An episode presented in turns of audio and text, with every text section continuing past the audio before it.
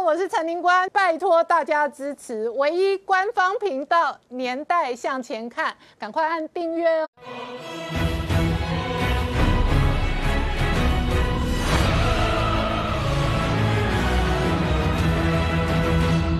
年代向前看，向前看年代。大家好，我是宁官，欢迎我们忠实观众跟粉丝朋友扫描 QR Code 订阅《年代向前看》YouTube 官方频道。我们看拜登接受 CNN 专访的时候呢，聚焦了香港、台湾跟新疆的议题，而且说中国将为践踏人权付出惨痛代价。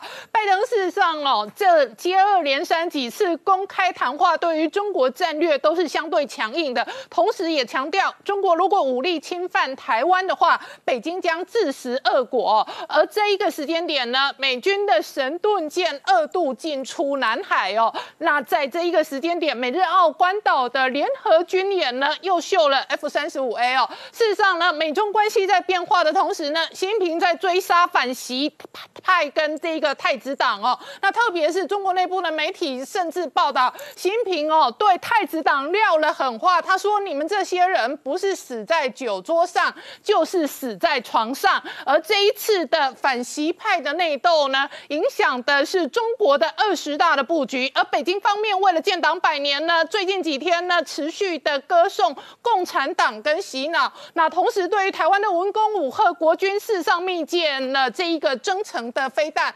不过呢，国际政治局势在变化的同时呢，台湾交出最好的外销出口成绩单，元月份淡季不淡哦。那事实上，出口总成绩总出口数额超过三百。百四十二亿美元，这一次再加上德州的风雪哦，使得半导体的缺货潮哦更加的严重。今天事实上台股跟联电都在创历史新高，而这背后有多少不为人知的故事跟内幕，我们待会要好好聊聊。好，今天现场有请到六位特别来宾，第一个好朋友汪浩大哥，大家好；再是黄世聪，大家好；再是朱月忠，大家好；再是李正浩，大家好；再是吴明杰，大家好；再是黄创夏，大家好。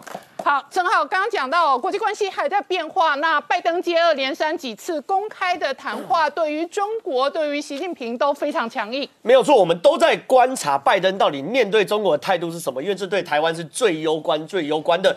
最近呢，最新的是拜登上的 CNN 的市政厅节目，它有一点类似那种总统给问吗？市长给问吗？就在一个大的平台，然后很多问题问去问拜登，而且这问题都很尖锐。在这个平台上哦，拜登直接说，作为美国总统，他要做两件事。第一件事，他必须大力反对北京对台湾的侵略，还有香港的议题，他也不可以忽略。这讲第一件事。第二件事情是很有玄机的，他说他反对习近平在中国西部山区。对维吾尔族人做的事情，这件事是有玄机的。很简单，川普在任内的时候做了几件事情是非常非常有意义的。第一件事情啊，他定调西藏是中国的军事占领区。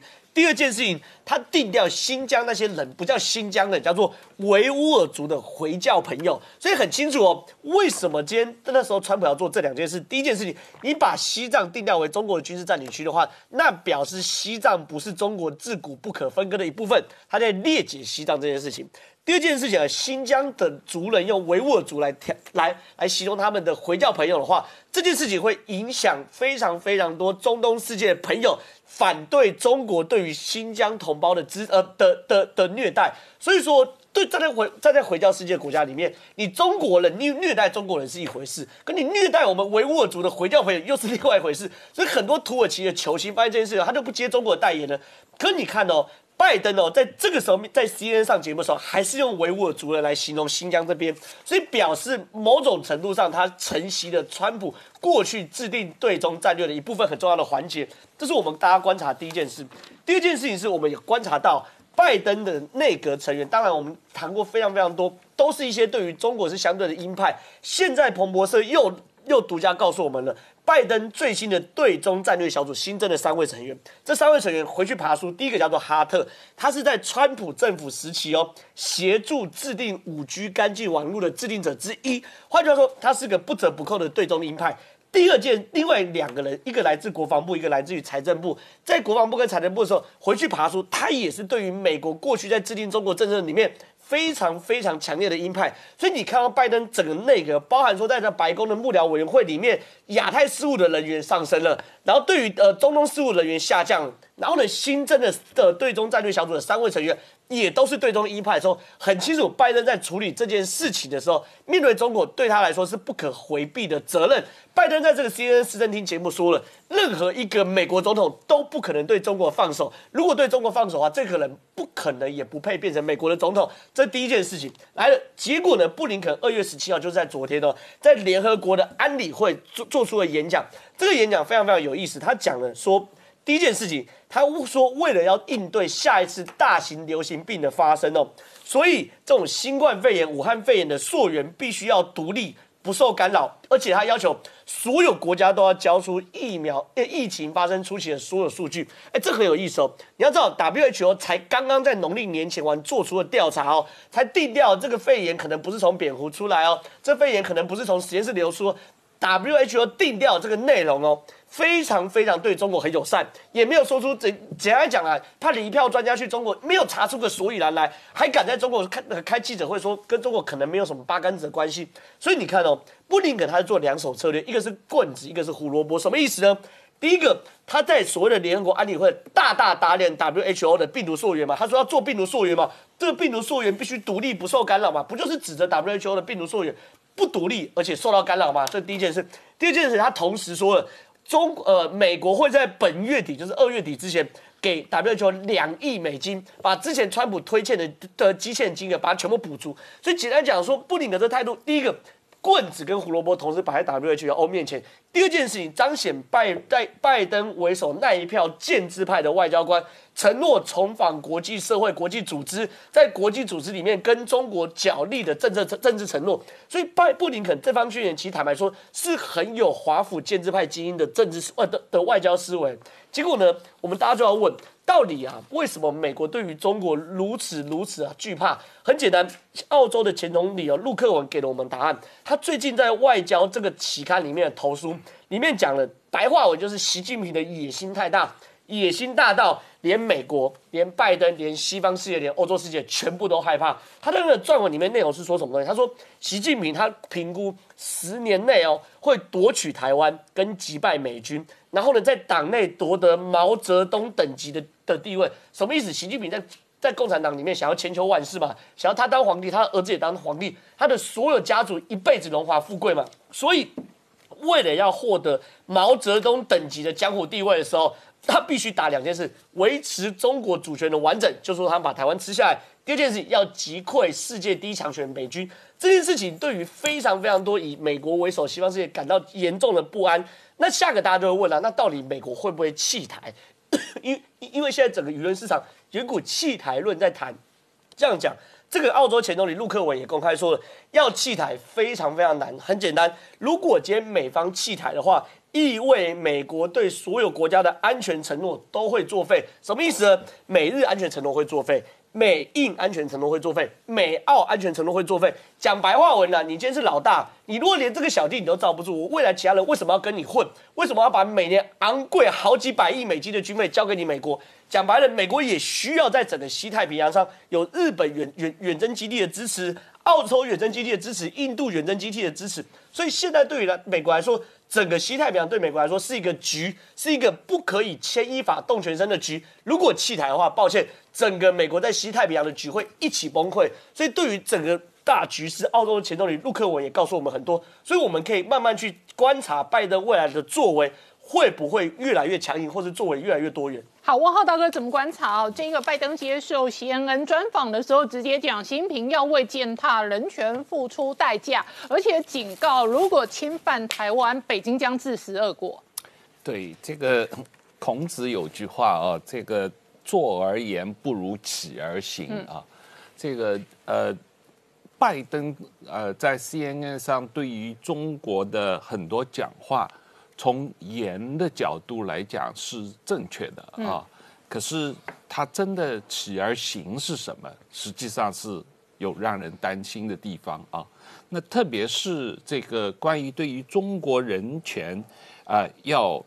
习近平践踏人权要付出代价，这个说法，实际上，美国的历届总统，特别是民主党的总统，对于中国人权问题，实际上说过很多各种各样的话啊。特别从克林顿的时候，呃，和这个呃一直到奥巴马时期，都有对于中国人权问题在公开场合上啊提出过意见。可是实际上，中国政府践踏人权付出了什么代价？嗯，是非常有限的啊。也就是说，美国政府在这方面有说而没有行啊。那呃。特别是拜登这次在 CNN 上的讲话，有一点关于人权方面，他有一个说法，叫做这个呃领导人的这个呃所依行的行为准则。依不同文化而有所差异。嗯，这个话，他某种意义上是在为习近平的行为做辩护。也就是说，习近平这么做是因为中国的文化跟别的国、美国不同啊。可是这种说法实际上本质上是抹杀呃普世价值和基本人权的普世性啊。就是说，美国政府从川普政府到现在的拜登政府，他们的两任国务卿都确认，中国对于维吾尔族穆斯林的行为是反人类罪行，是一种这个 genocide 啊，是一种这个呃，对于这个呃种族的灭绝政策啊。可是。美国政府认定了这些种族灭绝政策以后，到底现在做了什么？实际上是非常有限的。确实有啊，川普政府有把几个中共在美国的啊新疆有关的官员啊上了黑名单，不允冻结他们的资产，或者不允许他们去美国旅行啊。除此之外，实际上对于中国在啊呃这个。呃，新疆对维吾尔族所做的这些种族灭绝行为，还没有真正严厉的措施。嗯，呃，所以这个问题实际上是啊，大家要睁着眼睛看，因为很多时候光说不做是没有用的啊。那这是第一个，当然这个也牵涉到对于台湾的状况，就是呃，美国对于台湾啊的政策的态度的坚定性和它是不是。能够在中共呃真正要胁迫台湾采取行动的时候，美国能够出手，嗯啊，真的来阻止中国这个行为，我觉得这个也还是有待观察的。从某种意义上来说啊，上一次台海危机啊，克林顿总统派了两两个航空母舰打击群来台海，当然这个是一个行动啊，这个是有有当时是有实际效果的。那这一次如果在像这个陆克文说的，今后十年，中共对于台湾采取武力行动的话，啊，美国政府是会采取什么样的具体措施阻止中共的这个行为？我觉得还是有待观察。这一点实际上，这个呃，台呃美国内部啊，一直有不断的有所谓弃台论出来嘛，所以这也是让我们台湾人民一直不断的有一个担心的地方。好，我们稍后回来。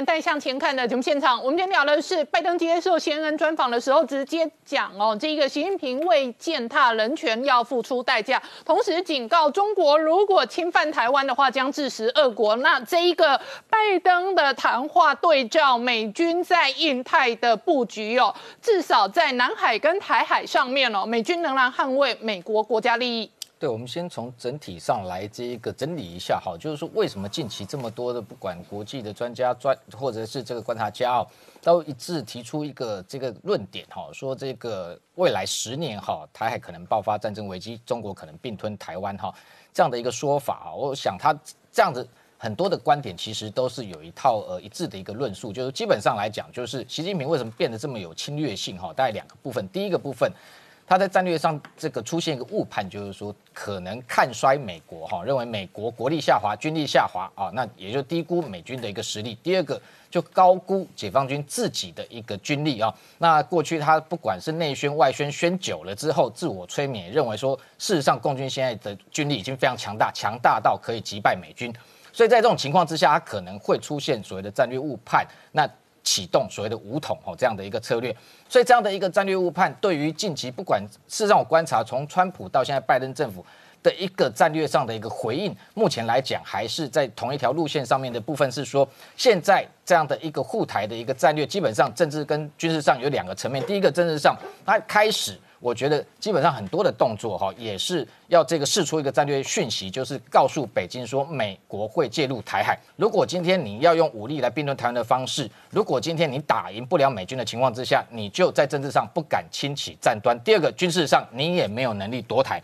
所以这样的论述。到现在，我们看到近期不管是从先前事实上川普政府任内啊，他的这一个国务卿庞皮欧，或者他国安顾问欧布莱恩，一直到现在的这个拜登政府的布林肯，到昨天这个拜登呃总统也有涉及到所谓的台湾的议题，他也有公开谈到说，这个如果。中国用武力的方式要并吞台湾的话，会致使恶果。那这样的恶果是什么？就是说，今天只要用武力的方式要解决台湾问题，到最后会失败，然后要付出代价，同时可能这个恶果就是你的北京政权会倒台。好，所以这一套论述其实整个。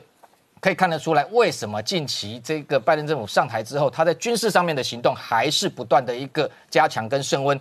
特别是我们观察南海的一个动作，其实真的是非常强硬。为什么这样讲哈？因为昨天美国第七舰队又公布哦，就是说有一艘这个 DDG 五十九罗素号又穿越南沙岛礁十二里，不是只有进入南海而已。因为进入南海，我们看到双航舰都进去了。那除了在那里联合军演之外，它穿越岛礁十二里的意涵，就是不承认中国在南沙的一个主权的一个伸张。那同时，你看在二月五号，其实另外一艘 DDG 五十六麦坎号也才穿越西沙，也就是说，在一个月拜登上台还没满一个月之内，连续两次有神盾舰穿越西沙跟南沙，相较于川普来讲，过去事实上频率恐怕都还没这么高。然后这是一个动作，那更不要讲在先前二月九号双航舰在这里联合海空的军演，那一月二十三号。拜登上台才三天，罗斯福号就进入南海，这些频频的动作哦，军事的动作，我觉得基本上都是在跟北京做示警哈。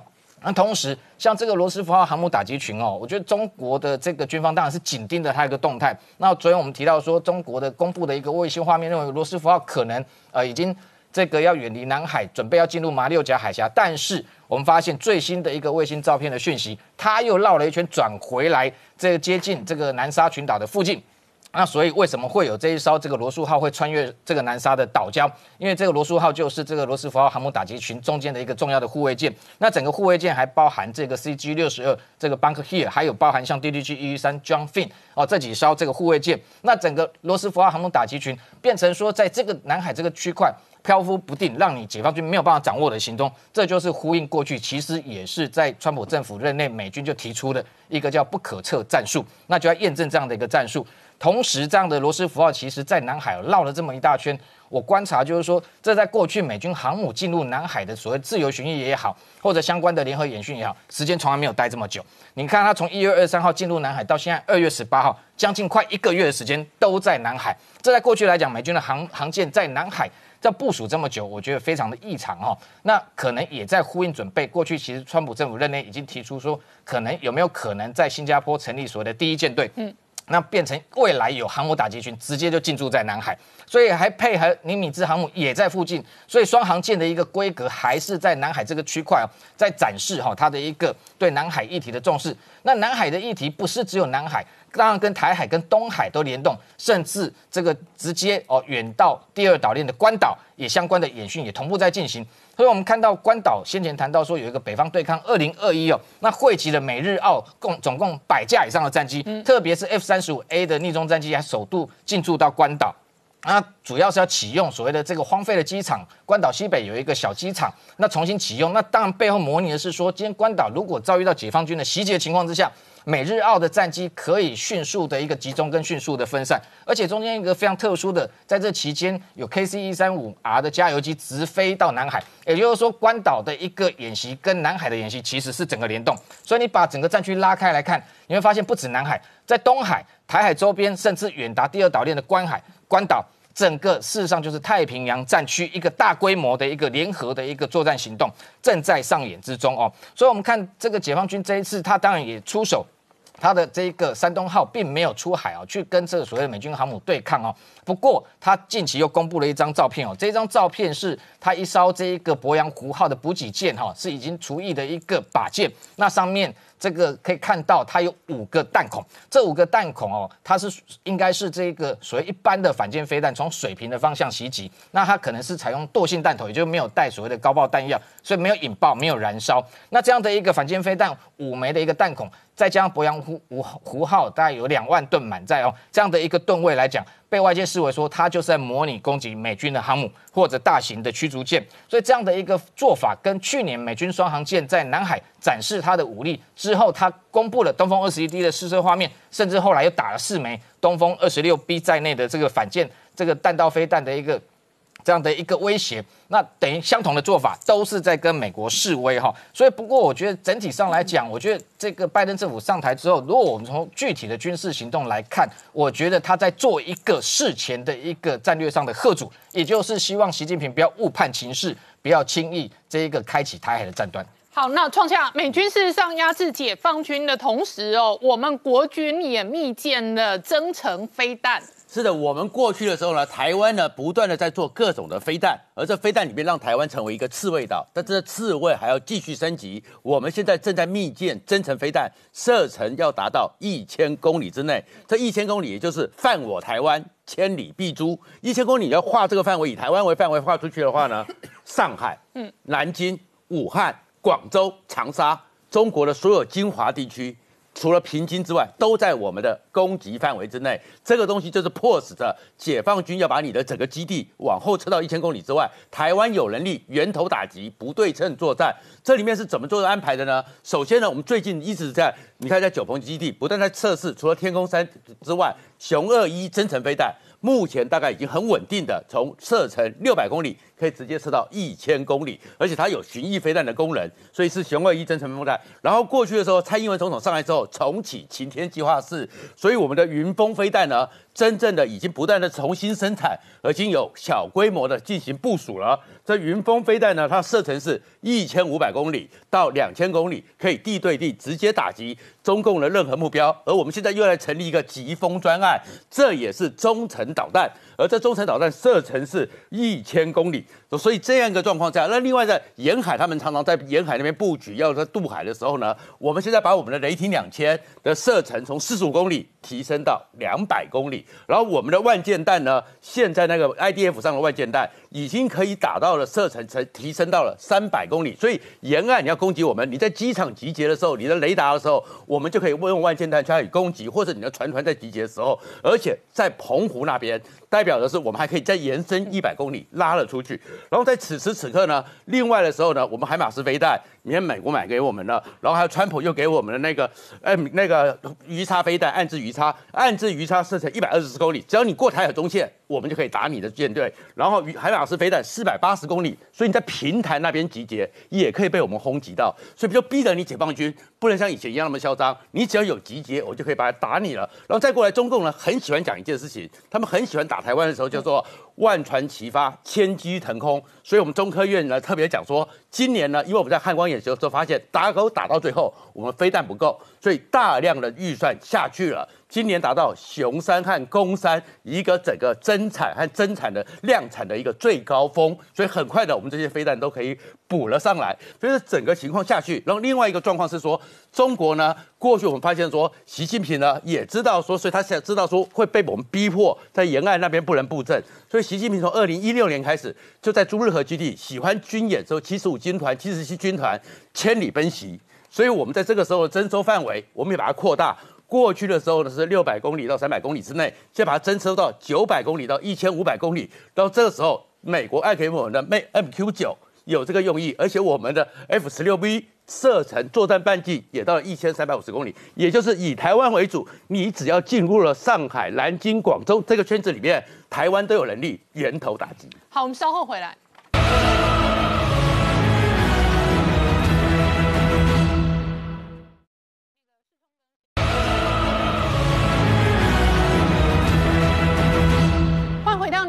前看的节目现场，我们今天聊的是拜登接受 CNN 专访的时候，直接哦讲哦，习近平将为践踏人权付出代价。那如果胆敢侵略台湾的话，将会自食恶果。同时呢，白宫反倒是经济顾问直接致函王美花经济部长哦，要的是晶片。那是从过年前是德国来要晶片，过完年美国来要晶片。那事实上，晶片的缺货潮现在可能一路延烧了。那也因为这个样子，台湾一月份的外销出口淡季不但再创历史新高。没错，在讲这个晶片之前，我们先来讲一下美国的这个外交政策。那事实上，这个目前美国人都在这个，尤特别是共和党人士，像这个前国务卿庞佩奥，还有欧布莱恩，他们就宣布说，他们要主持一个在加州的非营利组织，叫尼克森基金会。他们就是说，他们有个定期的每个月会开一个外交的这个论坛。那当然加入的人有包括说，像这个前副国安顾问的伯明，还有这个。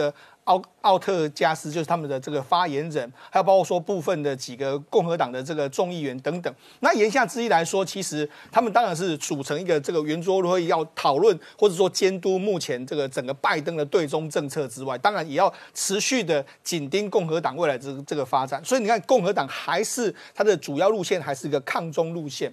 好，那我们讲到这个外交的这个状况之后，我们再就来讲，哎。最近你会觉得说，其实台湾的地位好像越来越重要。那主要原因就是因为，其实美国刚好最近又爆发他们德州或者说整个中西部大风雪。那大风雪之后呢，其实除了这个目前的这个原油价格在涨之外，然后这个黄豆、玉米、小麦都受到影响之外，其实还有一个东西也受到非常严重的影响，就是晶片。因为我们知道，其实德国，哎，德州特别是在奥斯汀那一带，其实包括说像这个。的三星啊，或者是说像这个英飞凌啊，或者说像这个恩智浦了，其实他们。都在那边有设厂，但是因为这一次呢，因为大风雪导致整个德州的这个供电出了非常大问题。目前德州就有四百万户以上的人的民众是无电可用。那无电可用的时候，我们知道晶圆半导体的这个制程是二十四小时不能中断的。你只要一中断之后呢，那几乎是整个制程重新再来。那因为缺电的关系，所以包括说像奥斯汀厂在这个三星的这个地方就出现一个停工的这个状况。那奥斯汀厂呢，大概占三星总产能的百分之二十八。所以你看今天的时候。如果你注意到台股的时候，台股那些包括低润的族群啊。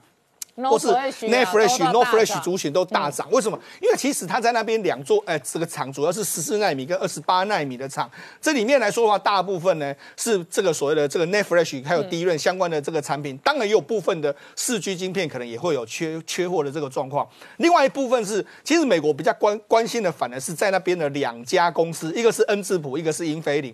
因为恩智浦跟英飞凌呢，他们过去都是全球最重要的车用晶片，特别是 MCU 为控制器的。大厂，结果没想到，因为他们在这边的这个英英飞凌呢，在这边有一座厂，那恩智浦在这边有两座厂，那因为目前都已经停电了，停电了之后呢，所以导致他们目前生产的 MCU 呢可能会更加严重。那因为 MCU 呢，我们知道 MCU 是很多车用，包括说像你说这个包括 ABS 啦，或者说像这个安全气囊了，甚至你周边的什么倒车雷达，很多都需要这些所谓的微控制器。那没有这些微控制器来来说的话，车用的电子会缺货的更加严重。嗯。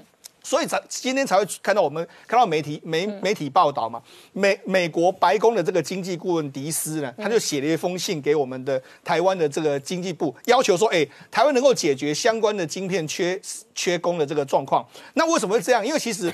根据这个缺这个汽车电子缺货的时候呢，其实拜登有开过一个会议。那这个会议里面来说，除了迪斯这个经济顾问参加之外，他们的国安顾问苏利文也有参加。他们讨论了之后，后来他们先发了一个文给这个美国驻外的各国大使，就说：哎，你现在各国的大使馆，你要在当地给我找可能找得到的晶片，都要去找，所有来源都要去找。那当然，因为这个美国大使馆变成晶片采购，没办法，因为因为为什么？因为现在在美国的这个通用已经关闭了两座厂。现在可能要关闭第三座，那这个到底会影响多大？根据美国最新的评估是说，第一季可能会减少至少一百万辆以上的汽车。那一百万辆大概什么数字呢？如果我们用用很简单，如果一台车用两万美金来做估算的话，就是减少两百亿美金啊。那两百亿美金来说啊，这减少非常多的工作机会。因为美国的工作机会，美国的厂呢，除了在密西根州之外，还有在周边几个州，其实这个工作机会牵扯到可能有数万人之多。在现在。拜登最需要拼经济的时候，你搞这个飞机，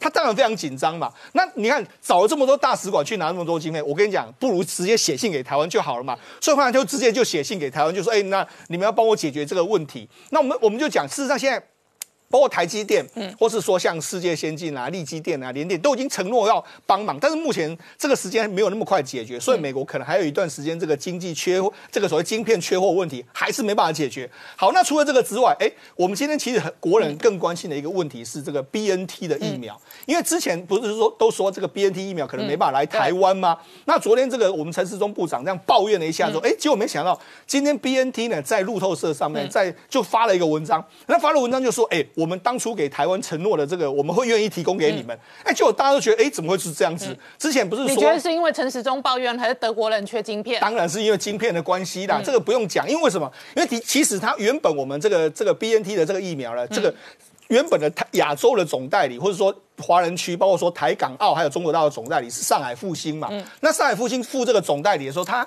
不但给了这个代理费用，而且他还入股 BNT 嘛，所以才有去年所谓东洋的这个问题嘛，还有中资的问题嘛。好，那我们当时我们政府是要绕过这个东这个所谓的这个上海复兴去跟这个 BNT 谈嘛。那因为其实这个鱼这个鱼这个一开始的这个代理权上面来说，的确是有一些问题嘛，所以当初是一直纷纷扰扰，没有谈定嘛。那为什么突然之间在这个时候就突然谈定？那因为为什么？因为其实我们如果记得印象很深刻的话，在我们过年前，除了台美之间有所谓的供应链的会谈，我们里面讲到有车用晶片之外，其实在之前的前几天的时候，我们台湾的经济部长有找了德国的那所有的驻台的代表人，有进到我们经济部去跟我们相关人士开会。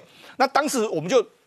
我们在会议中，我们有提出所谓的晶片换疫苗这件事情。我们虽然我们经济部长没有说，但这件事情是谁？是德国的报道有报道这件事，就说我们居然提出了这个逆向要求。那德国就说哦，他们知道这件事情。所以我觉得这个其实虽然说今天陈时中是说没有直接相关，因为这也不是他主辖的范围之内。但是我觉得这个或多或少也彰显了我们那我们现在，所以现在晶片真是超级战略物当然了，晶片不是只有钞票问题，现在是政治。问题当然是够有力的才有产能，才能要到货。我说真的啦，如果站在德国或是站在美国的立场里面，你一个晶片，你看我我我就讲当初这个这个这个所谓上海复兴集团，它入股给整个这个 BNT 的，包括八千五百万美金是所谓的授权费，然后五千万美金是所谓入股费，加起来也才一亿多美金啊！一亿多美金，我跟你讲，你只要德国车厂少了一百万辆，那绝对损失比这个更惨重。美国也是一样嘛。所以我们刚刚不是我们之前有传到说，哎，好像我们获最近有获得这个莫德纳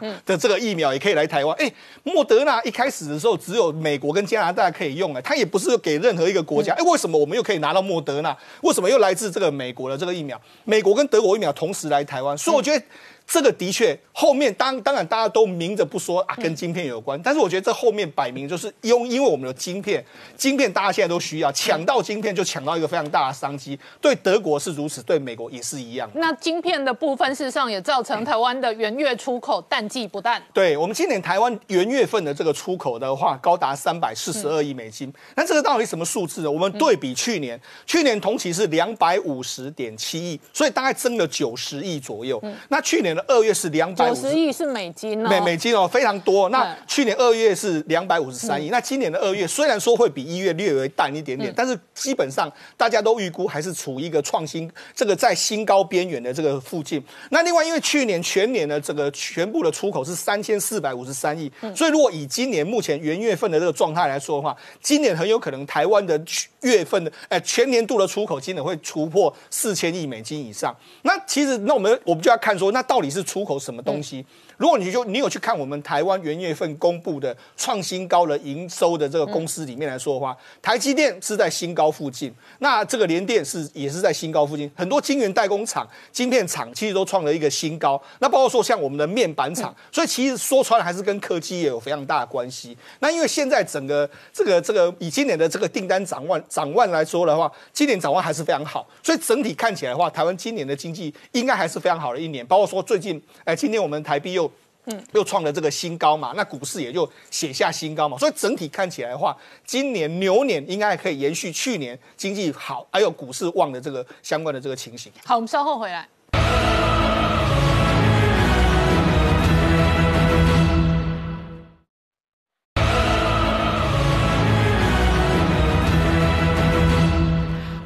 年代向前看的节目现场，我们今天聊的是这一个新春哦，元月份台湾的出口外销就创下历史新高，也因为这一个产业基本面的业绩行情，使得这一个资金行情强强棍。那这个月中台股几乎每天创新高，那盘中创新高的过程当中，多头的攻坚部队哦，轮动的非常快，每天都有人在创历史新高。呃，没有错，这两天呢，我们可以看到，昨天大概都是主流股，哈，像联电、台积电这些都冲得很凶。那今天呢，主流股有稍微休息一下，换比较中小型股呢继续往前冲哦。所以呢，今天大盘盘中最高来到历史新高的一万六千五百一十七点，一度大涨一百五十五点之多，哈，中场很明显的压回，但是还是涨了六十二点，收在一万六千四百二十四点，哈，也是收盘的历史新。高哦，好，那其中大家比较注意的是台积电，好，盘中最高来到六百六十五块钱，是没有再创新高，好，那尾盘是稍微压回小跌了三块钱，好，那联电今天相对就比较强啊，盘中来到五十九点四，好，是近年的新高，好，那收盘也压回了蛮明显的，只收了五十八点二，小涨的零点六元，好，那。红海的部分相对就比较弱一点了哈，那也是连续两天都弱。那我们看到联发科的部分呢，好，今天盘中最高来到九百八十七，我们知道昨天它有曾经破千千元大关了哈，今天是小小小的拉回小跌两块钱呢。好，那今天比较受到瞩目的是四星 KY，好，那因为还是因为晶片的缺货，尤其是这次德州的这个相关的这个大风雪，导致很多的像 MCU。方面的这些特用晶片都缺货，那四星呢是主要是 ASCI 的这个所谓的特特用晶片的一个龙头，那所以它在今天大涨哦涨收涨停，所以呢很有可能会是下一个千金股，因为今天收盘已经来到九百四十七块钱了。好，那再来包含了万红报的华邦电也都是刚刚市中所提到的，也都是这一波德州的大风雪的受惠股，所以大家看到。今天呢，这个万宏的部分呢，A 就涨停，啊，也是一样是涨停的。那华邦电也大涨的八八趴多，哈，都是相关的低六跟 Netfresh 的受惠股哦。好，所以我们看到，好，非常有名的这个外资机构桥水。在去年前三季，其实都还减持台股哦。结果最新的数据，去年第四季，哎，它增持了台股的 ETF 哦，好，增加了大概有四万八千多个单位哦。好，如果以金额来说的话，大概是增持了一千四百多万美金。好，以如果以价格来说的话，因为连涨幅算进去的话，是大涨了二十二趴多之多。好，所以这是我们看到桥水也开始看好台股哦。好，那我们。看到台积电，我们不只是散户看好，法人看好，连台积电自己内部的高阶主管都开始买自家的股票。哇，这其实是一个非常明显的指标，因为有时候呢，外人不是那么清楚为这家公司内部的资讯，所以我们往往会借由看高阶主管及大股东的变持股变化嘛。所以我们看到，哎。台积电的有五个副总级的这个加买了自己的股票，哈，譬譬如说，好，这个加买最多的是资讯技术及。及资产及风险管理的资深副总林景坤加持了一百三十张之多，哇，一百三十张很多钱哦，了吧？对啊，一百三十张是非常多钱哦，因为现在一张要六十几万了哈，这个已经八九千万之多了哈。那其他加持十张的还有这个张张小强副总跟这个于振华副总，好，那还有廖德堆加持的是五张，另外何军是因为刚到任不久，他也加持了一张。好，那当然最主要的包含。的董事长刘德英跟总裁魏哲嘉跟财务长黄仁昭，他们的持股是都没有变化啊。那以刘德英来说，还是持有十二万九千多张之多。嗯好，那台积电呢，大家一路看好，可是呢？好的太过头也是会有一个疑虑啊，什么疑虑呢？好，美国现在也开始觉得他们必须要加强他们的半导体自制，好，所以我们看到十一号的时候，美国的几家半导体的相关的公司的龙头，好，包含了英特尔、微软、辉达、超微、博通等等。直接联名上书给谁？拜登要求说要扩大基础建设，尤其是增加半导体领域的投资。所以白宫方面也很快就回应了，说拜登近期将要发布正式的行政命令，要来检视半导体的产业链的供需问题。至于会有什么事情，我们就要静观其变了哈。那比较重要的是，还有两个法案，就是美国的半导体基地生产法跟美国铸造法，这个都是要奖励美国当地的半导体公司啊，给予各种奖励啊。那这个是在去年就在国会提案，那预估有可能今年会正式通过。好，所以呢，不是只有美国，现在很多国家都开始意识到，要真的要拥有自晶片的自主力，才是真正一个国力跟治安。国家安全的一个保障，所以呢，我们在过去也持续的追踪，哈，像日本要找台积电，然后欧盟也要找台积电，那中国更在因为被美国一路的封杀之后，很早就开始要发展所谓的第三道半第三代的半导体，而且对他们的半导体产业也都要进行的奖励。好，所以现阶段呢，大家抢着拉拢台湾，可是未来会不会？反而会成为各位各个国家贸易限制或是政治手段的限制的问题，这是我们接下来要去注意到的。好，那再来我们看到苹果公司哦，一个调查。去年全世界采购半导体晶片最多的就是苹果，哦采购金额高达五百三十六亿美元。哦，光它一家就占了全世界百分之十一点九的晶片。哇哇，非常非常厉害，而且比前一年二零一九年大增了百分之二十四之多。嗯好，那第二名的是三星，也采购了三百六十四亿美元啊，你啊，这占全世界的百分之八点一，年增率也有百分之二十点四。啊，那第前十名的排名其实都跟二零一九年一模一样。那第三名其实是华为哦，啊，华为还是采购了一百九十亿，可是年减了二十三趴多。好，那我们再看到一个日日经所做的一个统计表，就是二零二零年，哈，这标题写无无工厂半导体，事实上不是这个意思哦，哈，实际上我再仔细看一下内容，其实它指的是说。我不是单纯只有制造，我还有自己自己去设计的部分，所以像台积电加上 IC 设计啊，对，所以台积电联电就没有在这个排名当中。好，所以我们看到这个排名当中啊，Intel 还是第一，第二就是韩国的两，第二、第三是韩国的两大公司。好，那四到七名都是美国的公司。好，那第八名就是我们台湾的联发科。好，那第九名又是日本的凯霞。那在第十名就是美国的 NVIDIA。好，所以这是我们看到。好，那现在呢，其实。他们开始注意到一个问题，就是我们看到在这个图表的左边有三条线，我们可以看到，如果以日本、美国、欧洲这三个国家，他们对半导体的生产的占全世界份额，这几年是一直在往下掉。可是台湾跟韩国。却一直在往上。光以去年的数字来说，光台湾跟韩国全世界的半导体生产已经占了百分之四十三之多。好，那中国是也是有在慢慢增加。好，尤其是我们在看到右边的图表当中，哈，如果以生产的这个金额最多的是韩国，台湾是排第二，日本排第三，中国大陆也排到第四哦。所以这是为什么我们前面提到美国现在开始在紧张这件事情，因为。美国自己提到，他们在一九九零年，他们的半导体生产占全世界百分之三十七，可是去年只剩百分之十二，哦，所以他们接下来可能就会有一些法案推出，要去加强他们的半导体的自制哦。好，那再看到这一波的这个半导体的缺货，哈，真的是很多的半导体相关的公司的大佬都跳出来，哈，今我们昨天已经看到了一家，今天有一个哈，这个 Microchip 的微控制器晶片的这个总裁也提出，也说。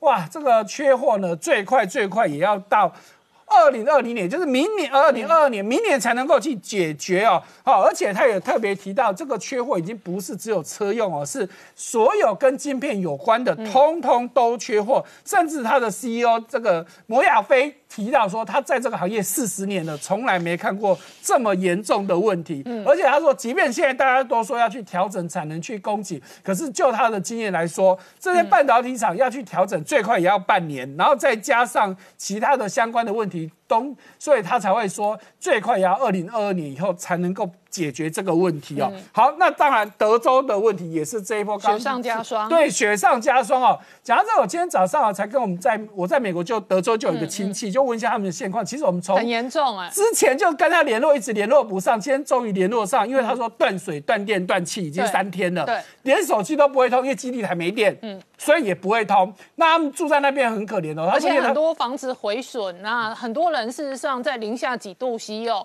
光是要度过这个寒夜都很辛苦。是，那因为我这个亲戚呢，因为他有登山的习惯，他们家有帐篷，所以他住在他们家里面的帐篷，在家里面搭帐篷，你就知道这个有多夸张的事情。因为完全没有暖气啊，没有电啊，好，那所以这是我们看到，好，所以这一波德州的问题，真的就如刚刚世聪所听到，几家大厂，好，包含了三星，包含了恩智浦，包含了英飞凌，他们通通都受到很大的影响。好，那其中你可以像到像恩智浦，车用晶片它是全世界第一大厂，它就占了二十五趴到三十趴，所以呢，就以这三大厂来说，大概会导致全世界百分之二十的晶片，嗯。N 尤其是 NCU 这个特用晶片的部分的供给受到影响。嗯。所以这个问题呢，哎，这时候里昂证券就出来说了，因为德州的这个大大停电的问题，亚细的半导体厂可能就会受惠喽。哦，就是也是刚刚师兄所提到的，像像华邦电、联、嗯、旺宏这些啊，做 Not Flash 的，好，好，像四信 KY 等等，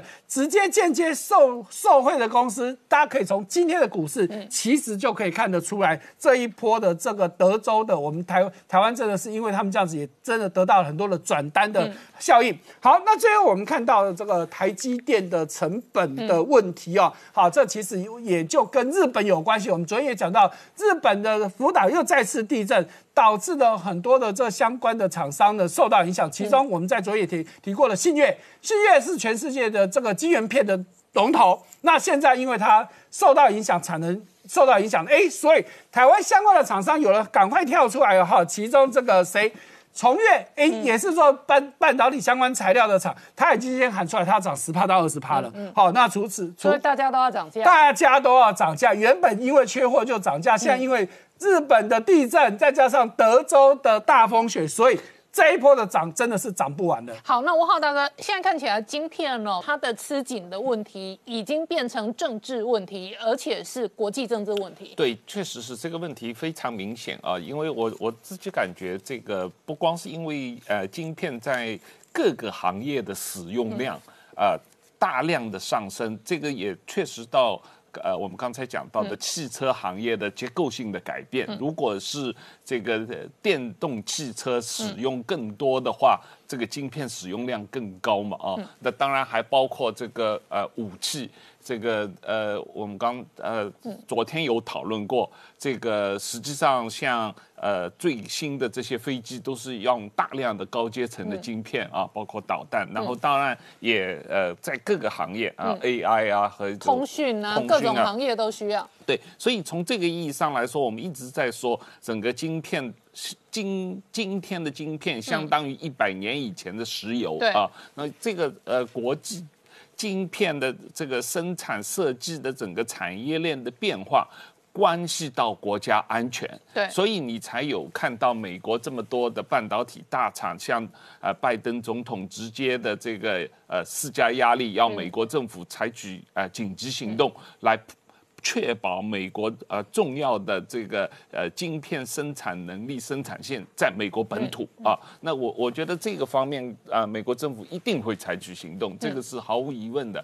呃，说说老实话，我自己感觉现在年宵。元宵节也快到了，拜登也跟习近平打过电话了，所以他要晶片的话，得给蔡总统打电话了啊。这个呃，趁着元宵节，哎，来拜拜年，然后要一点晶片啊。这个呃。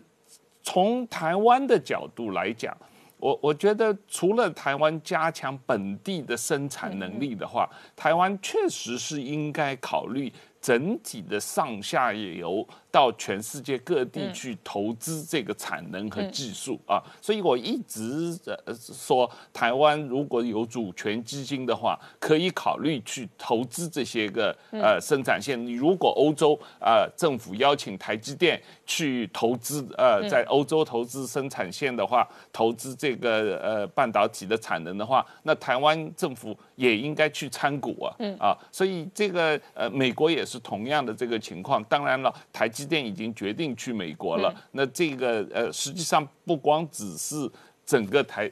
台积电嘛，还跟它上下游也都跟着一起去嘛，所以从这个意义上来说，台湾政府在这方面可能可以做的可以更积极一些。好，我们稍后回来。Hello，我是陈宁官，拜托大家支持唯一官方频道《年代向前看》，赶快按订阅哦。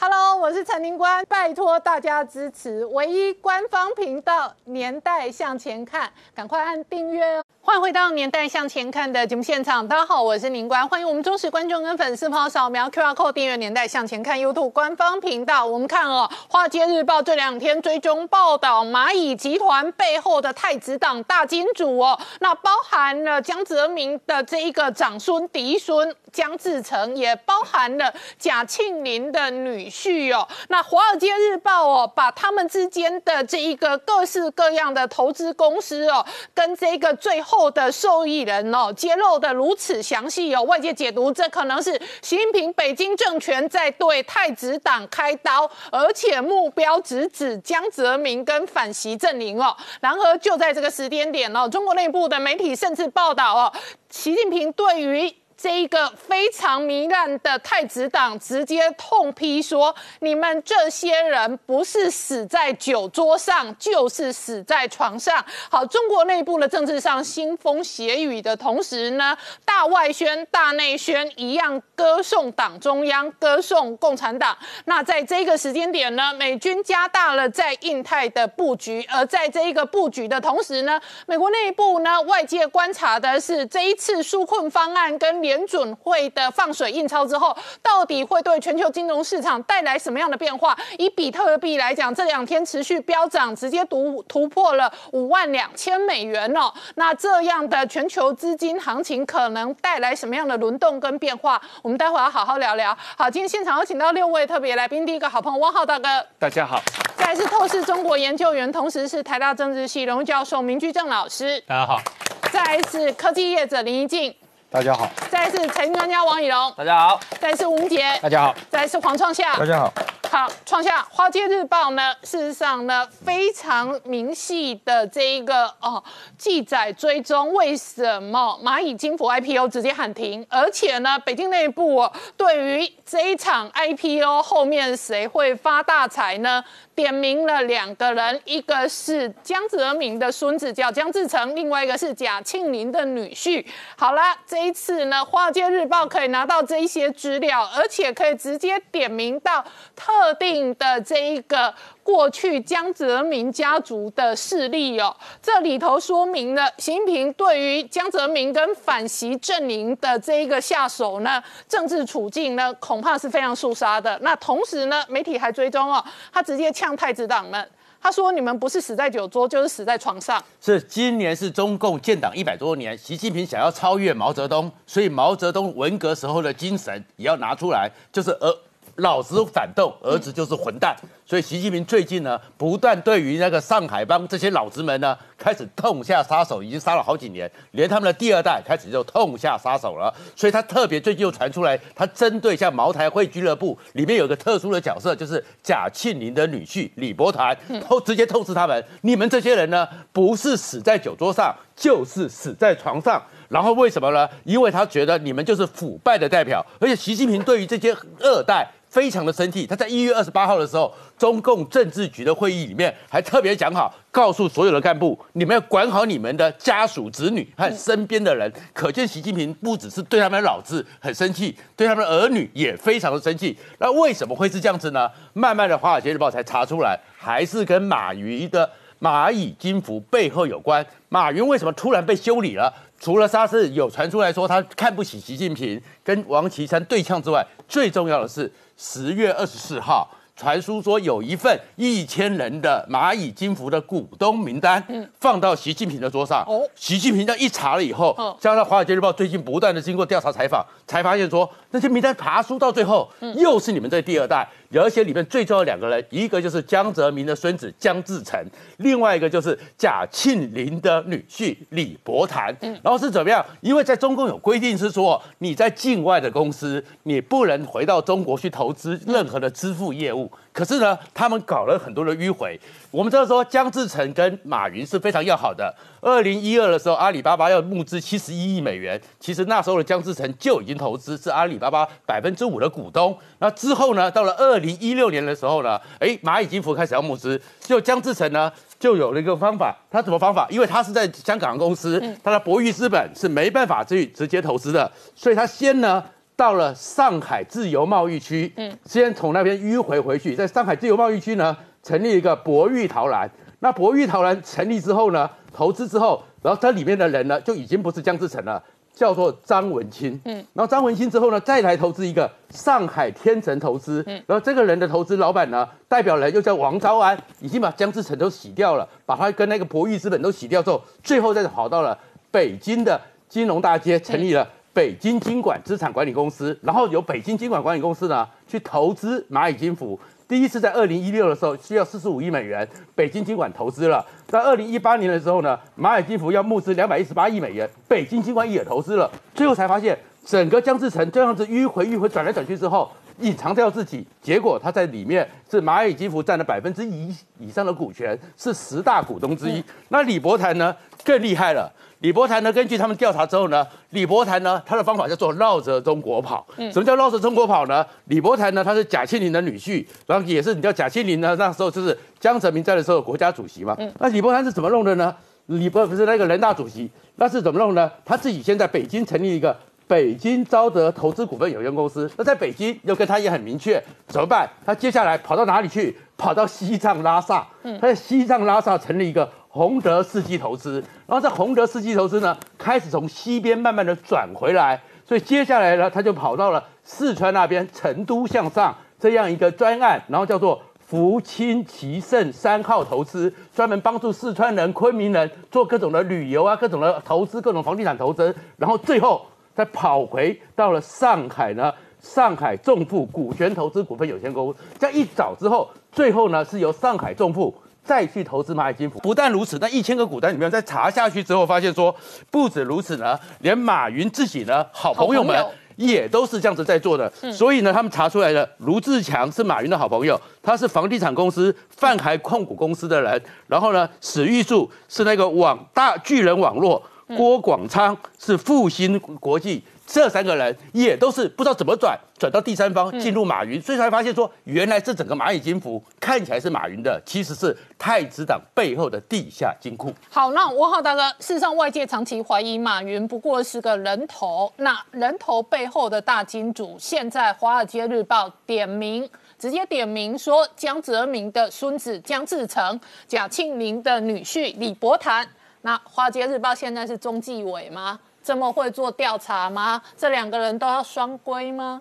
这个《华尔街日报》这个报道本身啊，我我自己感觉并没有什么让人特别惊讶的事情。整个呃中国的这种呃创投公司都是由太子党控制的，然后长期的通过各种股权投资，包括投资蚂蚁金服和类似的这样的所谓呃这个独角兽、黑科独角技、兽的科新新创啊或者独占事业，这个已经然后发大财。已经过去二十年，是几乎每一个单子的新的 IPO 嗯都有大量的类似的这个呃太子党的参与啊，这个。并不是让人惊讶的事情，让人惊讶的事事情是习近平现在觉得很惊讶啊。这个习近平嗯而且他要开杀，是大开杀戒。对那以前这样发财都不用杀些人，现在为什么要对开杀戒？这个是我觉得让人惊讶的，就是过习近平说老实话已经管事了呃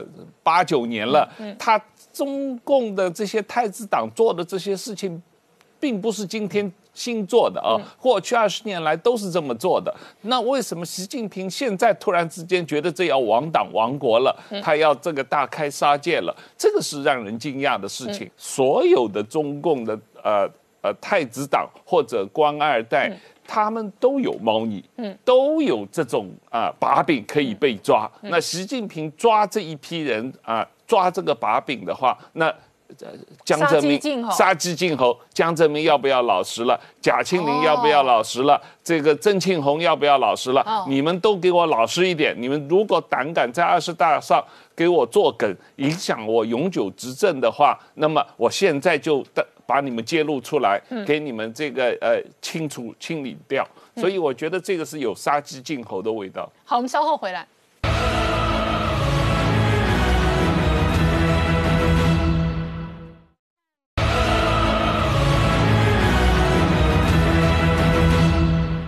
年代向前看的节目现场，我们今天聊的是《华尔街日报》最终报道，在蚂蚁金服 IPO 上面呢，这个习近平直接向江泽民家族跟贾庆林家族开刀。然而，在这个时间点呢，习近平对内整肃的同时呢，面对的是民主党主政的。拜登团队，好，明老师刚刚看到的是蓬佩奥接受福斯访谈的时候，他讲要捍卫美国。不过呢，今年农历年春节前夕，拜登还是给习近平打了电话。老师怎么看？对，当然要打电话了哈，他们的电话是不能不打的。呃，这个礼拜呃，就上个礼拜四了，这个拜登上台之后呢，大概三个礼拜之久呢，他才跟习近平通话。之前已经跟多个国家领袖通过话了。大家都说他们什么时候来通话啊？他们为什么还不通话？那现在终于通话了。我们通话时间是两个小时，我们等下详细分析这部分。我们先看看，就通话完了之后呢，双方都发了新闻稿。那么美国方面呢是白宫发了新闻稿，当然后来这个拜登呢也接受一些电视台的采访呢，也提到了这段这个谈话的一部分内容。然后中国方面呢，官方也发了新闻稿，也描述了这个双方谈一些什么东西。那双方的话呢，其实坦白说呢。不完全对得起来，但我们先说，就是两边官方公布的，他们说了一些什么东西。我们先看美国这边，美国这边呢，白宫是发了一个这个，就是整个记者会的这个通这个新闻稿。他说，拜登说呢，他跟习近平进行了很好的谈话。那么谈了什么呢？第一，首先向中国人民拜年，祝贺春节，农历春节是除夕嘛。然后他说，重申呢。他作为一个总统呢，他首要任务是要保护美国人民的安全、繁荣、健康跟生活方式，然后呢，在维护自由开放的亚太地区，然后这个维护开放、自由开放亚太地区呢，是美国所优先关切的事项啊，这第一个重点。第二重点呢，他说，我对于中国大陆所推动的胁迫性的跟不公平的经济行为。然后镇压香港的这动作，在新新疆的侵害人权的事情，跟呢对这个中共在印太部分的作为，特别是包括台湾地区作为呢，他这些强硬跟这专断专断的这些行动呢，我表达了根本的关切，请各位注意啊，他只是说根本的关切。然后他说呢，我跟习近平呢，针对这些事情讨论了可能合作的空间，包含什么呢？第一，疫情大流行。第二，全球的卫生安全；第三，气候变化；第四，防止武器扩散，尤其是核子武器扩散，交换了意见。好，那这是这个官方公布的东西。那我们等下再再来详细讨论，说公布的东西其实不算多。完了之后，我们说他后来就接受这个 CBS 访问，就哥伦比亚广播公司的访问。他说呢，他谈到习近平，跟他说，我跟他非常熟，我们有很多相处的机会。他是一个很聪明的人，但是很强势。不过呢，他骨子里没有民主意识。拜登又加句话：“我不是要批评他，我只是说明一个事实。”他说：“我们我在当副总统的时候，然后他在当着副主席的时候呢，呃，我们有很多时间在一起。然后后来在路透的时候帮他们算一下，他说他们的私人见面时间呢超过二十四小时，然后这个共同旅行呢超过一千七百英里。所以其实他们有很多时间交谈。我们过去从技术上也可以看到。”二零一二年之前呢，其实双方有一些来往。二零一二年当时不是王立军事件吗？当时是这个习近平去访美国的时候，接待公开出来接待习近平的就是拜登，因为他是副总统，双方身份相当。对美国来说，认得一个中国大陆未来的领导人，这价值是非常高的，所以我们必须要就近观察他。所以让双方建立了私人情谊，而看起来这私人情谊今天呢，对中共是有帮助的。我们等会儿再说。好，这个是美国方面公布的消息。新华社方面代表中共讲了，他说，习近平跟这个拜登强调说呢，中美双方合则两利，斗则俱伤，合作是双方唯一的正确选择。但是呢，对于美国所关心的台湾、香港、新疆等等这些议题，啊，他说这是中国的内政，美国应该尊重中国的核心利益。啊，这中国方面讲的第一点。第二点，他说美国呢跟中国双方呢应该共同努力，相向而行。这句话呢，我们作为在赵立坚的时候就讲过，相向而行。相向而行就是我要向这边走，你对着我来，你要配合我合作，但并不是说我要改变。就像过去讲的双赢是我要赢两次一样的意思。然后要秉持不冲突、不合作、相互尊重、合作共赢的精神，聚焦合作，管控分歧，推动中美关系的健康稳定发展。这个就是前一阵杨洁篪公开讲过的话。好，那再来呢？呃，习近平说，他强调，呃，中美两国在一些问题上会有不同的看法，关键是相互尊重、平等相待，以建设方性、建设式方、建设性的方式。妥善管控跟处理这句话呢，我们在一九七二年《上海公报》里面就看过了。呃，我们双方看法不一样，但你不要碰我，我也不碰你。咱们现在就是努力好管控好分歧。为什么呢？简单说，这中共的这言语的统战。当我力量不及你的时候，你要尊重我；当我力量超过你的时候，你就得听我的。大家看他对香港怎么做，他对新疆怎么做，他对西藏怎么做，跟他的台湾怎么做，大家就看得出来了。所以，习近平讲的话，就完全代表了中共的思维方式。如果外界不懂的话，觉得说他讲的很正常、很漂亮啊，双方相向而行啊，合作什么等等。但所有的合作都是你不要挑我的麻烦，你不要找我麻烦，你配合我，这叫做合作。好，第四点，再说一次啊，台湾问题牵涉香港问题，牵涉新疆问题，是中国内政。关系中国的主权跟领土完整，美方应该尊重中国的核心利益，慎重行事。你不要碰我，这句话是你不能碰的。然后新华社比较特别的地方呢，就直接引用拜登的话，他说：“拜登表示，美中两国应该避免冲突，可以在气候变化等广泛领域开展合作。”美方愿同中方本着相互尊重的精神，开展坦诚和建设性的对话，增进相互理解，避免误解误判。这话听起来都非常好，对不对？那么这就我们一再讲的，我们说中共在讲话的时候呢，都是求同存异，双方有很大的不一样的地方，但只要我比你强势的时候，那你得把你的意放下，你得听我的。但如果我比你弱势，你比我强势的时候，我就要求你求同存异，要求你尊重我。我们从哪里可以看出来呢？后来外交部讲话呢，就强硬得多。习近平当面当然没有跟拜登这么说，但是外交部后来跟他讲说，习近平跟拜登讲说，对抗会是灾难，双方应该重新建立各种对话机制，避免误判。这话是回头去批川普的。你看他那个时候把咱们两国关系搞成这样子，为什么呢？就是因为你要搞对抗，所以搞出了灾难，所以两国关系变坏是他搞坏的，你不要再犯同样错误。我们过去在讲赵立坚的话的时候，讲王毅的话，或讲杨洁篪的话，已经说过了。现在习近平呢，只是包装的好一点点，把它再说出来。那后来就讲说，中美双方我们可以看到，在发言稿上就讲说。都希望说后在后面呢有潜在合作的空间，什么气候变化了、对抗武汉肺炎了、流行病什么的那些合作。当然了，大家不要忘记，美国跟苏联当年对抗的最激烈，双方都快打起来的时候，双方还是有很多合合作空间的。譬如说双限制核子武器，这第这第一个；第二，限制核子科技的流这个扩散等等，这大家都有共同利益，所以这些地方还是会合作的。大国在对抗的时候呢，很少会完全的你死我活，这个我们叫做联合垄断。所以这情况下呢，我们通常看到，好，那现在重点是我们怎么看这个东西？我们刚刚不是讲说，在这个双方这个这个这终于第一次开始对话了吗？这是拜登上台以后呢，跟加拿大通了话，跟英国、法国、日本、南韩多国是领袖通完话之后呢，才跟通话，才跟中共通话。所以我们看到是第一个特别的地方。那么我们过去分析，我们说拜登要这样做，是因为他先跟盟友建立共识，达到一定共识再跟中共通话。因为这个东西坦白说不是个坏的想法，但是我们现在比较质疑就是，如果说你在对抗中共态度上面你不那么坚定的话，人家为什么相信你会能做领袖？大家不要忘记，双方的语言是不通的，他们用翻译。嗯，翻译的时间一般来说呢，超过真正通话时间。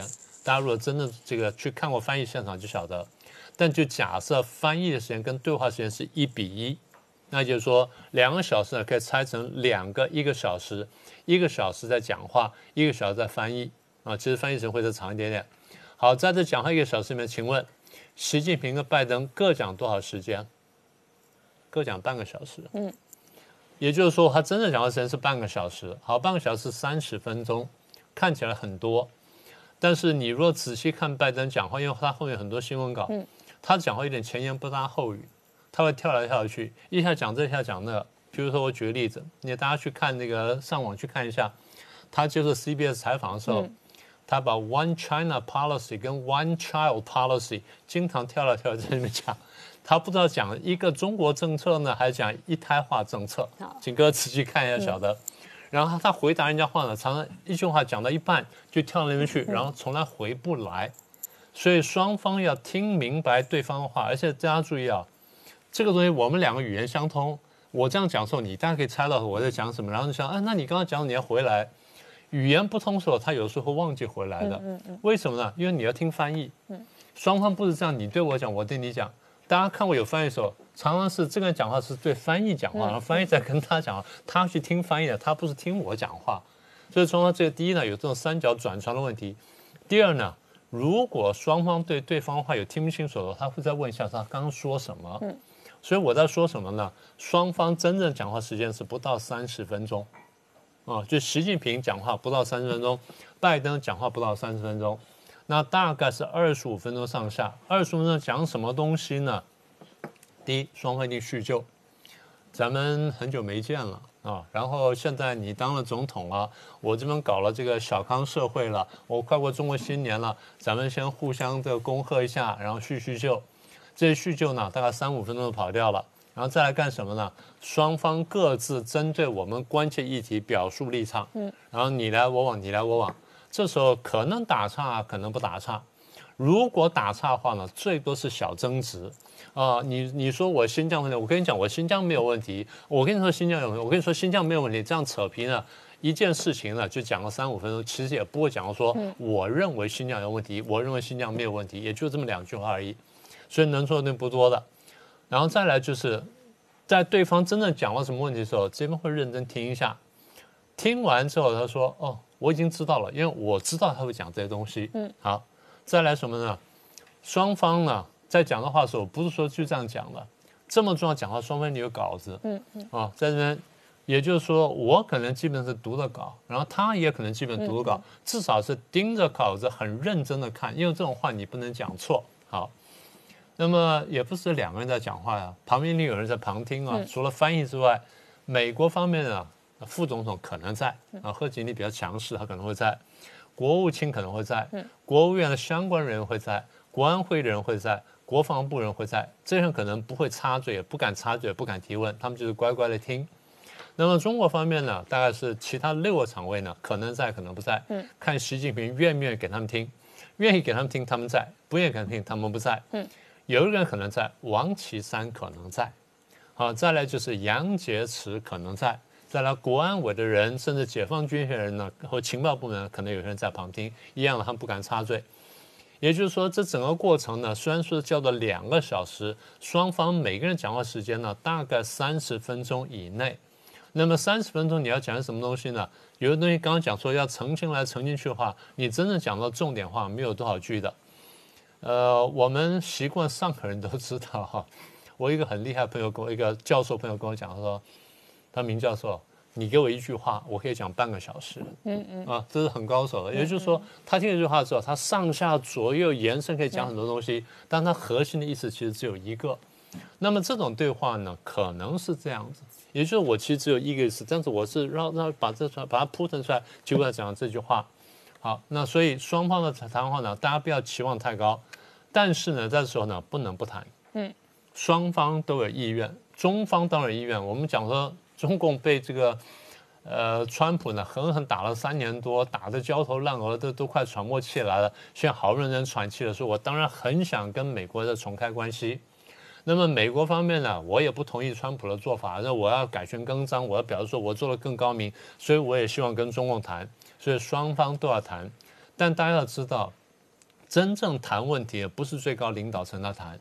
我们等下就就会谈到这部分。最高领导层在这个谈话呢，比较是一种礼仪性的谈话。好，我们稍后再回来。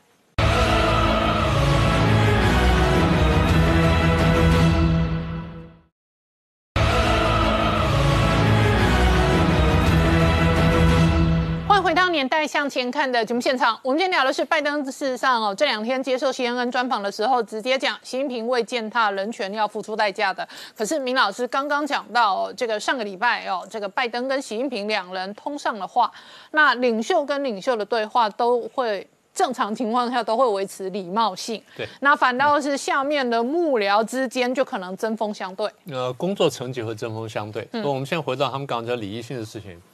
礼仪性是就是说，因为我们双方很久没有通话了，嗯，我们双方都希望跟对方通话。我想特别强调一点啊，拜登也很喜欢跟中共重新建立关系，重新通话，因为他不同意川普的做法。那么刚刚习近平那边我们已经说过了，所以双方都有这种需求。既然双方都有这需求呢，就不能把气氛搞僵。所以第一次谈话，尤其这么久的第一次谈话呢，一定是礼仪性的。然后双方，我刚刚讲说各自陈述立场，就是对于我们所关切的事情，要跟对方表达清楚。这事情，请各位听清楚啊，它两层含义：一方面是要让对方清楚，二方面是我要告诉我内部的人说，我跟他说什么，我是什么态度。换句话说，更多程度是告诉人，告诉拜登要告诉美国人说，我不软弱，我不是像他们讲的软弱，其实我非常强势的。习近平要告诉人家说，我一向是反美的，我是非常坚定的什么的。这样的话，他双方双方各自在内部政治上呢才比较巩固。所以它既有对外消费的部分，但更有对内消费的部分。好，再来去营造气氛。为什么营造气氛呢？因为双方都要谈呢。我们后面要后续谈呢。如果第一次双方就吵起来，吵得不可开交，甚至撕破脸了，那后面怎么谈呢？所以双方要营造气氛。就讲一些东西，把那东西点出来了，让我内部可以接受了，然后将来可以谈下去，所以叫营造气氛。再来，最重要就是借着这一次第一次双方的正式通话呢，要评估对手。嗯，评估些什么东西呢？第一，对方关切什么问题？第二，对对方呃，对一些个别问题，尤其是我很关切的关切的问题，他的真正底线在什么地方？嗯，第三呢？对方呢，在这些问题上跟这整个态上面，他的强项在哪里？他弱点在哪里？我们借着短暂对话呢，很快评估一下。最后一点最重要就是评估领导人的个性。那么当然，双方的团队对方呢，对对方呢都有一定程度的接触，因为双方也都不是陌生人。像布林肯这批人呢，长期都在国务院院系统工作的，中国方面更不要说了，是长期对美工作的这批人。那么双方对于对方的新的团队呢，要有一个评估。对，尤其对领导人各项的评估，就在对话过程当中，你有没有露出什么弱点，露出什么东西，我捕捉一下。双方一定对对方的整个对话，整个对话过程呢是全程录影，后面是反复看的，反复研究他讲的话时候什么态度、什么表情、什么眼神啊是不是低头什么等等，分析肢体语言，分析到非常细腻地步。也就是说，对对方领导人个性要做各种判断，才晓得说在什么地方呢才能够打击他。好。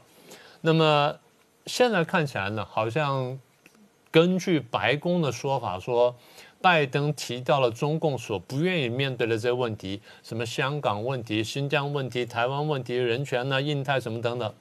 但现在看起来，我们觉得说呢，拜登可能不够坚定，也不够清楚，甚至就有可能中国方面呢，甚至没有正确接收。为什么我们这样讲呢？我们或者再说。我们先回到这个工作层级。所以我刚刚讲说，这一次这一次呢，双方是营造气氛，气氛好了，工作层级要开始谈。在如果真正很冰冷情况下，工作成绩从哪里开始呢？一般从副部长级开始，但这次大家不用了。他们可以跳过副部长跟部长，可能直接可以跳到布林肯跟杨洁篪这一层，双方开始谈啊，或者拉上王毅啊什么等等，双方开始谈。也就是说，工作层级真正开始谈的时候，那争吵才会开始啊，贸易协定啦、人权问题什么，那才才会开始谈。那么争执焦点，我们过去帮大家数过了，过去十几个什么贸易战啦、偷窃科技啦、中共大外宣啦、啊中共的全球的这个夺权啦、一带一路啊什么等等。所以我们现在看见了拜登那边真正一个漏项，就是对于疫情责任的问题。嗯。当然，他这边讲了人权，因为人权是大家觉得最容易用用来衡量拜登是不是坚定的指标。但是我们现在认为拜登不够坚定的一个是人权方面虽然提了，但是我们认为话不够重。为什么话不够重呢？我们刚刚提到他在 CBS 就接受采访，第一呢，他的话呢有点翻来覆去，翻来覆去。第二呢，你看到时候他在讲人权问题的时候，他说：“呃，我跟他讲了这些问题，但你要知道。”每个国家都有自己的规范，也都有他自己的文化传统。每一个领导人都得按照他的这个文化传统的规范来行事。我作为一个美国总统，如果我不捍卫美国的这些价值观的话，我是不能再继续当总统的。那习近平也会这样做，所以习近平认为他必须要一个强大的统一的中国，要好好控制中国。所以他有他的传统。这句话我们推到极致就是。如果我有我的传统，他的传他的传统，那我可以理解他，他也可以理解我，那我就没有什么理由去逼他了。嗯，这就我们刚刚讲说，我们认为说他是不够坚定的原因，我们认为坚定什么？你就直接跟他讲说，这是普世价值，你背离了普世价值，你是错的，你知不知道？这个叫做明确。当然，你说第一次讲话不能这样讲，对。但你可以比较文委婉的说这意思。但现在看来，只是说我因为是美国总统，我们尊重人权，是我必须说一下。然后他他也必须说他话。那说完了，我说过了，你们听到了吗？好像是这个意思。嗯，这就是我们认为说他不够强的意思。那么习近平的压力来自哪里呢？除了你前面讲说各大家族跟汪浩雄刚提到那个问题之外，我觉得最压力就你刚刚前面那个。百年建党，百年建党，所以他必须拿出成绩来。成绩就是他摆平了美国，或他对付了美国，这个恐怕是他的表现地方。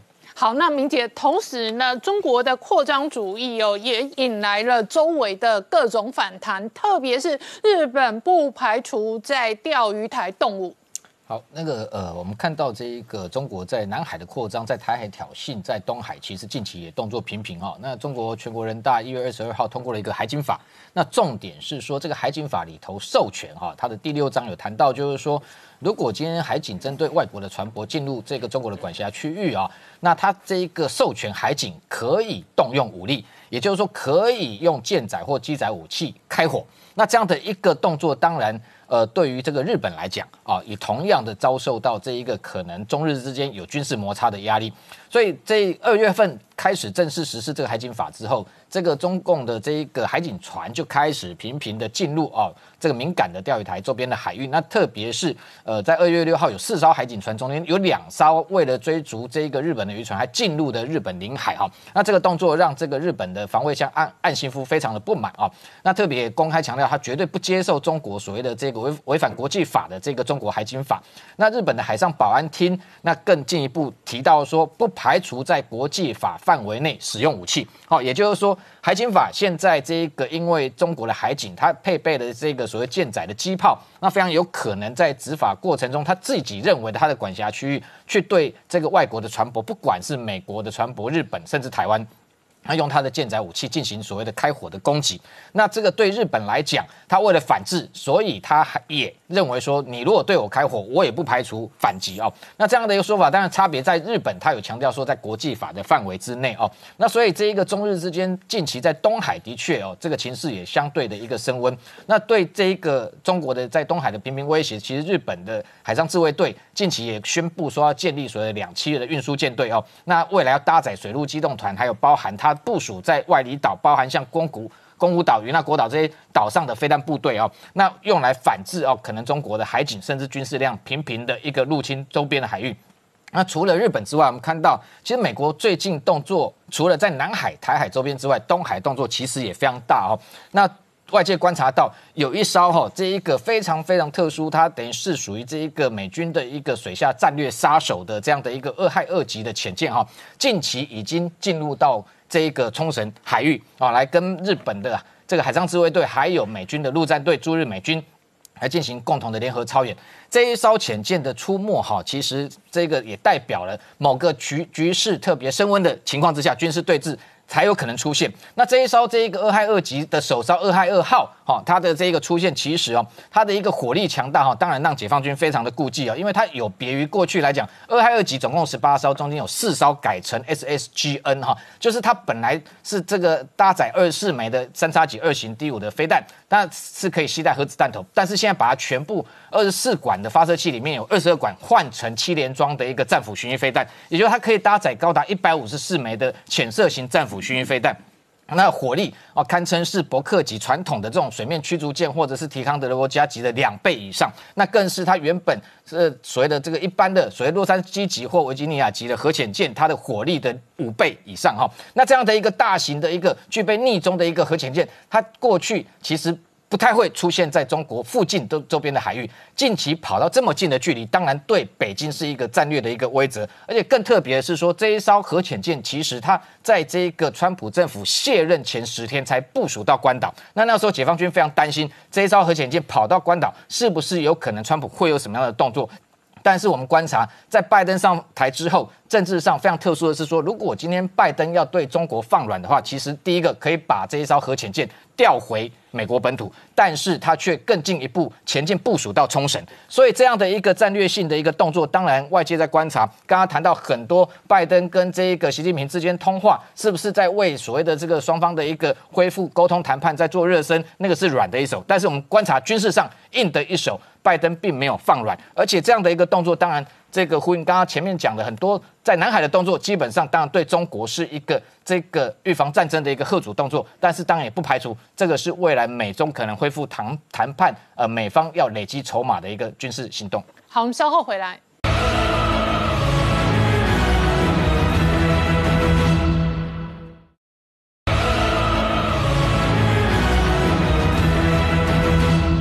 回到年代向前看的节目现场，我们今天聊的是哦，这个农历新春开红盘之后呢，全球股市哦，特别是台股确实非常强势，但是更强势的是比特币。然后现在比特币很夸张哦，升破五万二美元之后，有人喊十七万美元。对，我们还是讲一个重点哦，就是我们在节目讲很多次比特币跟这个全球股市，它是一个正向的，因为它是一个高风险性的资产哦，所以市场上会去追逐它。所以比特币什么时候会？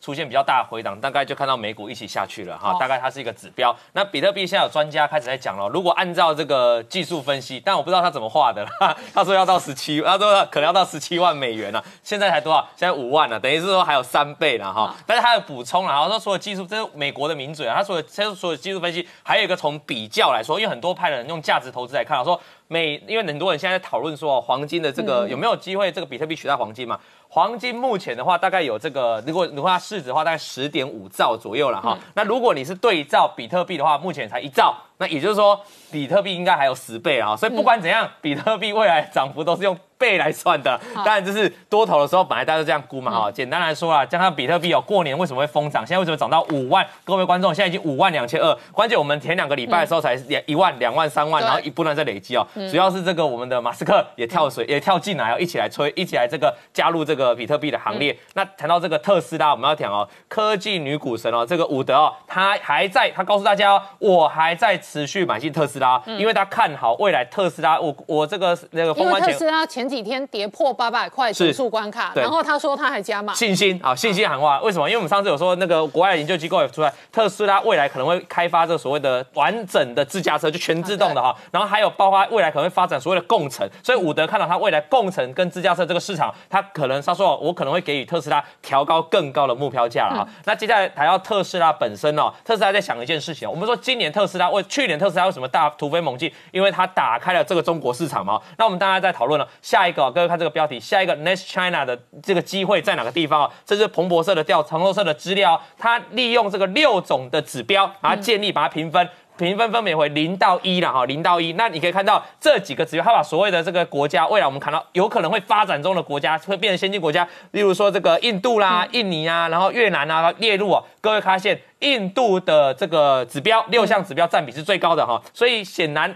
你有没有看到这个指标？所以特斯拉这个马斯克现在头头脑动到哪？动到印度了。他现在已经告诉大家，正式宣布了，我要到印度开始设厂了哈、哦那接下来他已经吃下中国这个市场，未来印度这个市场再被吃掉，哇，那特斯拉。可能股价也要用倍来算了哈。那我们看一下为什么要去印度。我讲过，电动车的时代，未来二零五零年之后，欧盟全境就不会再有这个所谓的自然燃油车了。那印度呢更早，印度在二零三零年开始呢就要禁止所谓的传统的能源传统能源汽车了。嗯所以等于是马马斯克又看到这个地方嘛，所以你可以看到马斯克的整个经营布局哦是非常值得我们去这个推崇的啊、因为他最近好又又一一这个 Space X 哦，他旗下另外一家公司哦，最近在推出了新一轮的融资啊，我跟大家讲啊，新一轮的筹筹资啊融资哦。这一轮的融资哦是爆表的啦，收到金额非常非常多，结果他们只要一点点而已啦，他们他们只要八点五亿啦，结果募了六十亿啦，短短一周美元哈，所以知道多少人现在把马斯克看成他们的神呐、哈，马斯克要推什么他就买什么。那我告诉大家，SpaceX 整体的估值哦，目前已经来到多少？来到七百四十亿的美元哦，比起去年的八月四百多亿哦，多了六十几个 percent 哈，这当然是未来对太空的期待。那接下来讲哦，苹果呢也要切入电动车嘛哈，已经有这个外国的这个分析师推出了，未来可能要挑战多少二二五美元。但我想提醒大家一件事情，最近纳斯达克在创高啊，苹果是没有在创高的哦，对，它早在一月底就已经见高点了哈。那它的高点是怎么来的？就是当时传出了 Apple Car 的消息啊，所以你知道 Apple Car 这个到底能不能成真？我认为对 Apple 的话，未来是一个很重要重要的一个关键。那我们对照其他国家的股市哦，当 Apple Car 传出来要做的时候，第一个他们我们可以回溯，他第一个是找韩国厂商哦，找现代，好找 Kia。你可以看到现代跟 Kia 传出这个消息之后都大涨，不过目前现代汽车已经拒绝了要跟这个 Apple 的合作。那他们的回应很简单，他们不想不想要成为第二个红海，他们觉得他们要有保有自己的品牌，我不想当你 Apple 的代工厂。那后来是 Apple 去找谁呢？现代拒绝之后呢，Apple 就去跑了找了日本的厂商嘛。嗯，这各位发现看这张表格是传出这个消息之后呢，日本的六大的企业大汽车大厂哦，同一时间全部大涨，涨最多的是马自达哦。对，因为大家哇要合作了嘛哦，反正谁沾到苹果谁发财嘛。但是呢。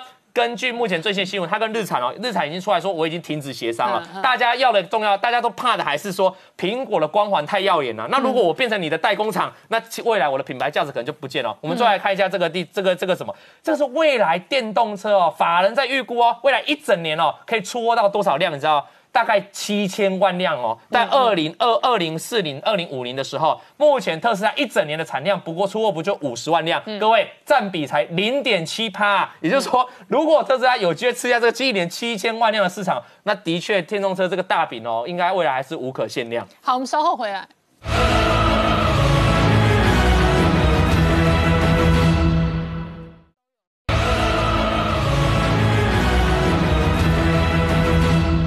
回到年代向前看的节目现场。我们今天聊的是二零二一年哦，CES 最大亮点真的是车子，各式各样的电动车。指标性这个全球金融市场观察的是特斯拉跟 Apple。不过呢，这几天德州的暴风雪、冰风暴确实带来很大的影响。对啊，呃，这呃，最近这几天啊，德州有很大的暴风雪。好，那暴风雪之下，不但民生受到影响，所有的工业也都停摆。嗯，哦，那呃，同时间呢，就是说全世界各国现在都在封电动车，所以可以想见哈、在未来，哦，世界各国的用电量一定会大幅的增加。嗯，哦，所以到底推电动车到底是对还是不对？事实上，这个问题是可以讨论的。首先，我们来讨论第一个问题，就是说电动车到底环不环保？嗯，好、我们知道现在各国啊，就是说推电动车的一个最大的原因，就是说哦，电动车可以环保，可以节能减碳。哦，但是如果说电动车的电力来源是来自于燃煤的一个电厂的话，事实上它是非常不环保的。德国受到疫情的影响呢，它的工商几乎是停摆。OK，所以在二月份的时候，它的风力发电量占全国发电量的百分之四十五，而且它发电太多，那个电很多的时候啊，电不像说煤或者石油，我不用的时候我可以先摆着。哦，电如果你不马上用掉的话，它事实上会让这个电网过载。那过载的话，很多的设备会爆炸，真的会爆炸。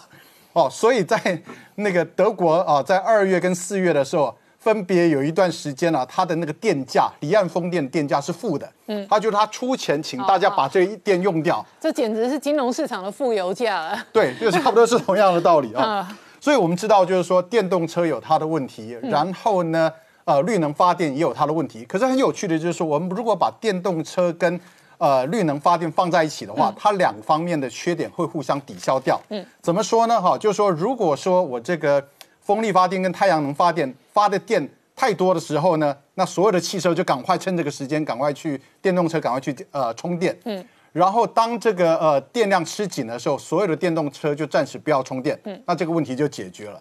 哦，可是要达到这个目的呢啊，首先我们必须有所谓的智慧电网。嗯嗯，所谓的智慧电网呢，就是第一个就是电力公司它的电价是动态啊改变的哈，就是说当它的绿能发电很多的时候，它电价就要降低；当它绿能发电比较少的时候，它电价要提高。然后它电力公司必须把它的电价随时在那个网络上公告，然后所有人呢啊的电动车就视这个当时的电价的情况哦，那个如果电价低的时候，我赶快充电；然后电价高的时候，我就不要充电。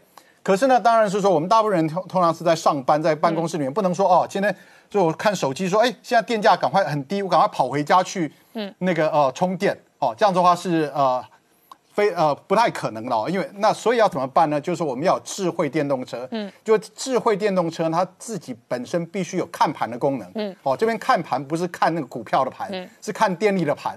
当这个电价变得很低的时候，这个电动车就赶快去把它充电，嗯，哦，然后当那个呃电变得比较高价的时候呢，它不要充电，嗯，哦，甚至于更进一步呢是说，这个呃我们这个电动车呢哈，它可以低买高卖，嗯，哦，就是说当那个电力很便宜的时候，我就充电。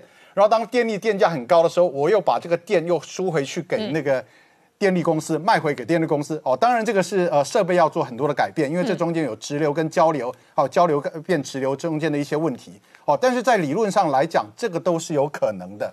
哦，所以我们哦那还有一点呢，就是说我们这个充电设施必须到处都有。嗯，哦，我不管是在把车子停在家里，或者是停在路边，或者停在卖场。都必须有这个随时有充电的那个呃可能性，嗯哦，最好呢就是说我车子不管停在哪里，我一停下车来，我就把那个插头就插在旁边的那个插头上面，哦，那这件事情如果路边充电的话，这个是政府的做的事情。那卖场的话呢，当然就是卖场他会做这件事情，为什么呢？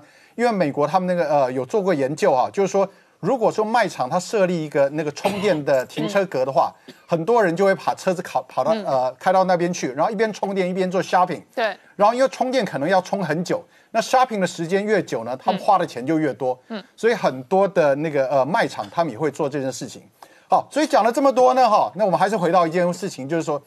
一定，如果说要做环保的话，我们必须电动车要搭配绿能。嗯，可是我们现在看来看一下世界各国的那个发电结构，我们发现说啊，事实上世界各国都还没有准备好。嗯，哦，以台湾来讲，台湾的火力发呃发电占百分之八十，所以我现在如果说台湾突然增加了几百万辆的电动车的话，所有这些电事实上还是要来自于火地火力发电。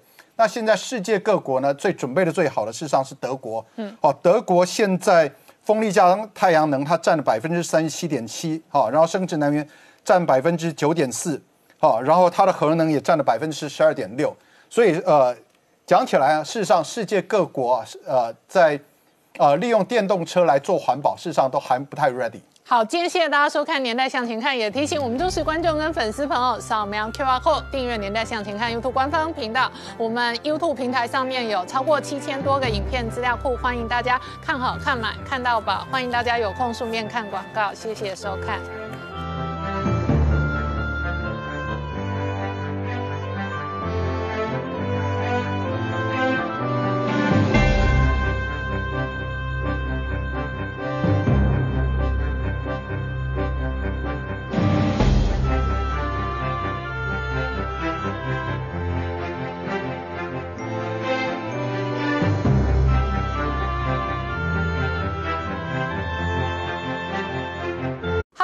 陈宁官，拜托大家支持唯一官方频道《年代向前看》，赶快按订阅哦。